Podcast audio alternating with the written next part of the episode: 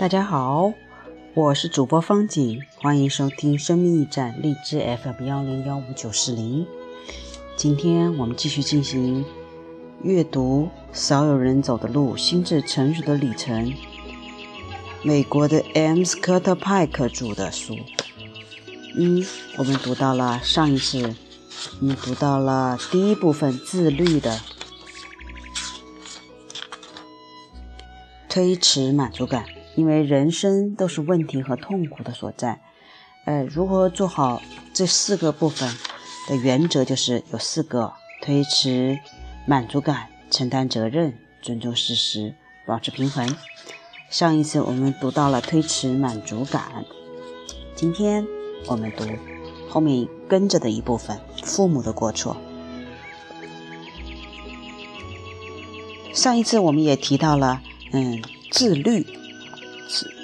这个整个部分都是自律，第一部分全部都是自律。那么父母的过错是怎么说的呢？父母的过错，缺少自律的孩子未必是因为父母管教不严，不少孩子甚至经常遭受严厉的体罚，即便小有过错，父母也会劈头盖脸的打过去，掌掴、脚踢、鞭打、拳击，可谓花样翻新。这种教育不仅收效甚微。甚至反而使局面恶化。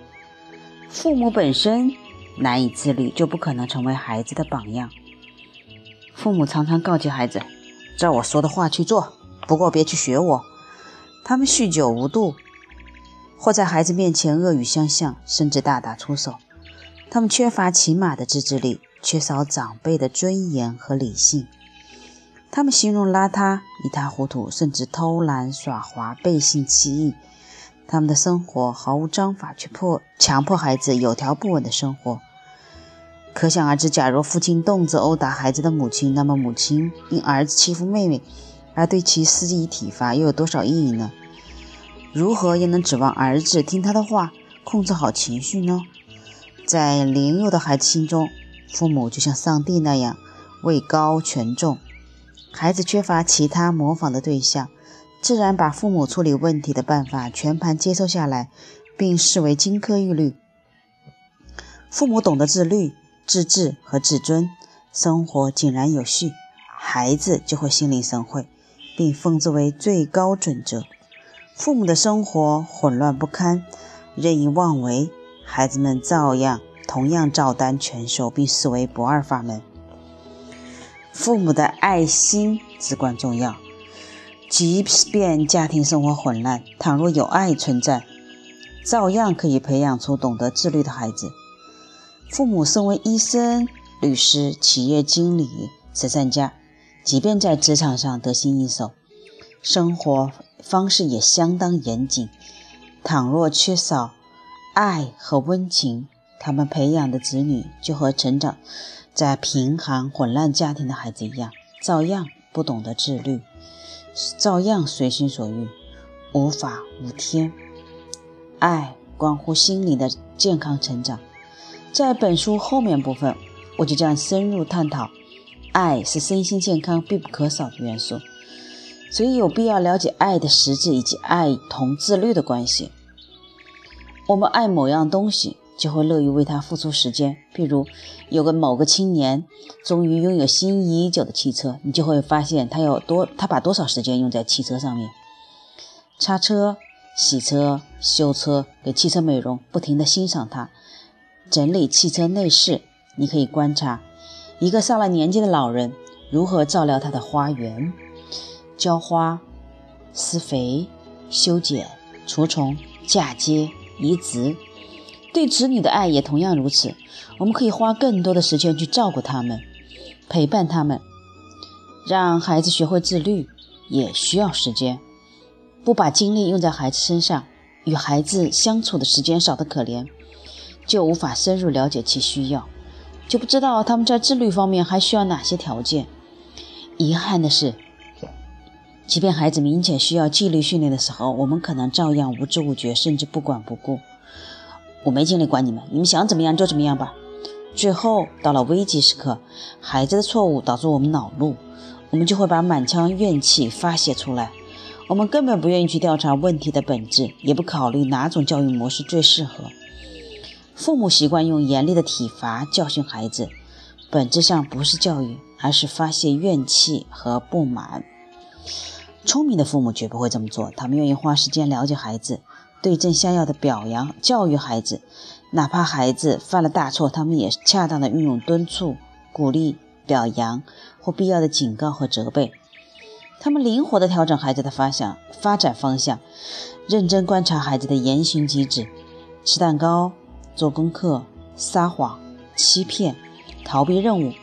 他们也会倾听孩子的心里话。在对孩子的管教上，他们掌握分寸，张弛有度。他们给孩子讲有意义的故事，适时亲吻、拥抱、爱抚他们，及时纠正孩子的问题。毋庸置疑，父母的爱决定了家庭教育质量的优劣。充满爱的教育带来幸运，缺乏爱的教育只能导致不幸。富有爱心的父母善于审视孩子的需要，做出理性客观的判断。他们也可能在面临痛苦抉择时，与孩子一道经受痛苦和折磨。孩子也当然会逐渐意识到，父母甘心陪着忍受苦处的一片苦心。他们未必立刻流露感激之情，却可以领悟到痛苦的内涵和真谛。他们提醒自己，既然爸爸妈妈愿意陪着我忍受痛苦，痛苦就不见得那么可怕，而且未必是太坏的事儿。我也应该承担责任，面对属于自己的痛苦。这就是自律的起点。父母付出的努力越大，孩子感受到的重视程度也就越是强烈。有的父母为掩饰在家庭教育上的失败，就会不停地告诉孩子说自己是多么爱他们，多么重视他们。但真相无法逃过孩子的眼睛。孩子不会被谎言和欺骗长期蒙蔽，他们渴望得到父母的爱，但父母一再出尔反尔，只会让他逐渐失去信心。即便他们表面不会牢骚不断或大发雷霆，可父母的教导和许诺近乎一钱不值。更为糟糕的是，他们会情不自禁地模仿父母，拷贝父母的处事方式，并将它视为人生的标标准和榜样。那些沐浴着父母的爱的孩子，心灵就可以健全发展。他们也可能因父母一时的忽视表示不满，然而他们对父母的爱感激不尽。父母的珍视让他们懂得珍惜自己。懂得选择进步而不是落后，懂得追求幸福而不是自暴自弃。他们将自尊自爱作为人生起点，这有着比黄金还宝贵的价值。我是个有价值的人，有了这样宝贵的认知，便构成了健全的心理的基本前提，也是自律的根基。它直接来源于父母的爱。天生我材必有用，这种自信需从幼年培养。不然，成年后再做补救，往往事倍功半。孩子幼年起就享受到父母的爱，成年后即便遭遇天大的挫折，幼年培养的强大自信也会使其鼓足勇气，勇敢地战胜困难，而不致自暴自弃。自尊自爱的感觉是自律的基础，自律的核心就是学习自我照顾，承认自我价值的重要性，并采取一切措施照顾自己。这是走向自律的关键。假如懂得自我珍惜，我们就会合理安排时间。那个拖延工作的财务分析师的问题就在于他一度忽略和漠视时间的价值，因此郁郁寡欢，无谓的虚度光阴。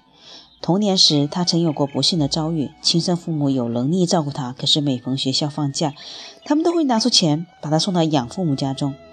他从小就体验到寄人篱下的感觉，父母觉得父。孩子觉得父母不重视他，也不愿意照顾他。他从小就觉得低人一等。他长大以后虽然聪明能干，自我评价却低得可怜，所以他不得不从最基本的自律做起。意识到时间有多么重要，他终于重新设定时间表，让每一分每一秒都得到充分利用。孩子童年时能到得到父母的爱和照顾，长大后内心就会拥有安全感。所有的孩子都害怕被遗弃。孩子到六个月大就会意识到自己与父母彼此分离，这使他们感觉无助。他们知道依靠父母提供物质资料才能获得生存，遭到遗弃就无异于死亡，所以害怕任何形式的遗弃。父母对此都有敏锐的直觉，他们向孩子做出保证：“我们是爱你的，永远不会丢弃你不管。爸爸妈妈当然会回来看你，我们会永远陪伴在你身边，我们是不会忘记你的。”父母做出保证，并以切实行动配合，孩子到了青春期和青年时期潜在的恐惧就会消失，就不会只贪图一时的安逸，甘愿以某种方式推迟暂时的满足感。他们知道，只要耐心等待，他们的需求最终都会实现，就像父家庭和父母做出的保证一样。很多孩子没有这种运气，从幼年起就遭受父母的遗弃、忽略、殴打乃至死亡的威胁，或者就像那个财务分析师，一向缺少父母的疼爱和关心，即便没有内饰不幸，也会因为没有父母的爱的保证，生活在恐惧的阴影中。有些父母贪图省事。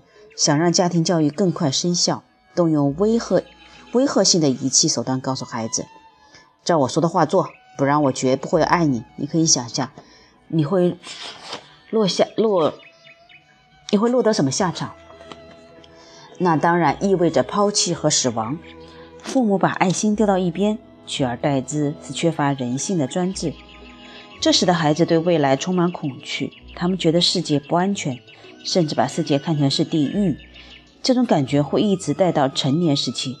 他们不愿推迟满足感和安全感，更想选择当即透支快乐和满足。他们觉得未来遥远而渺茫，让他们缺乏起码的信赖感。哪怕未来要比现在好过许多倍，他们也宁可选择得过且过。要让孩子养成推迟满足感的习惯，就必须让他们学会自律。要让他们养成自律性、自律意识，对安全感产生信任。父母必须以身作则。这些心灵的财富，来自父母表里如一的爱，来自父母持之以恒的照顾。这是父母送给子女最好的礼物。假如这些礼物无法从父母那里获得，孩子也有可能从其他渠道得到。不过，获得礼物的过程必然是一场更为艰苦的奋斗，通常要经过一生的鏖战，而且常常以失败告终。好的，这一段有点长，我们回顾一下这一段一些金句：父母本身难以自律，就不可能成为孩子的榜样。父母常常告诫孩子照我的话去做，不过别学我。其实正好是相反的，对吗？父母的爱心至关重要，即便家庭生活混乱，倘若有爱存在，照样可以培养出懂得自律的孩子。爱关乎心灵的健康成长。嗯，不过这里没有来时间说，他只是说在本书后面部分将深入探讨。爱是身心健康必不可少的元素，同时让孩子学会自律也需要时间，因为既然爸爸妈妈愿意陪着我忍受痛苦。痛苦就不见得那么可怕，而且未必是太坏的事情。我也应该承担责任，面对属于自己的痛苦，这就是自律的起点。读到这里就觉得，我们真的知道，但是作为父母，我们常常觉得好难做到，特别是孩子给我们，甚至我们认为孩子给我们带来痛苦的时候。好，自尊自爱的感觉是自律的基础，很好，这句话说的太棒了。嗯，最后一句了。要让孩子们养成推迟满足感的习惯，就必须让他们学会自律。要让他们养成自律意识，对安全感产生信任。父母必须以身作则。这些心灵的财富来自父母表里如一的爱，来自父母持之以恒的照顾。这是父母送给子女最好的礼物。这是多好的一句话呀！不过，经常我们表里如一的爱。才来自父母持之以恒的照顾，真的是很不容易一件事儿。我们可能此时此刻照顾孩子，但是可能下一分钟或者下一件事儿没有办法做到，对吧？好，各位再见，我们明天继续。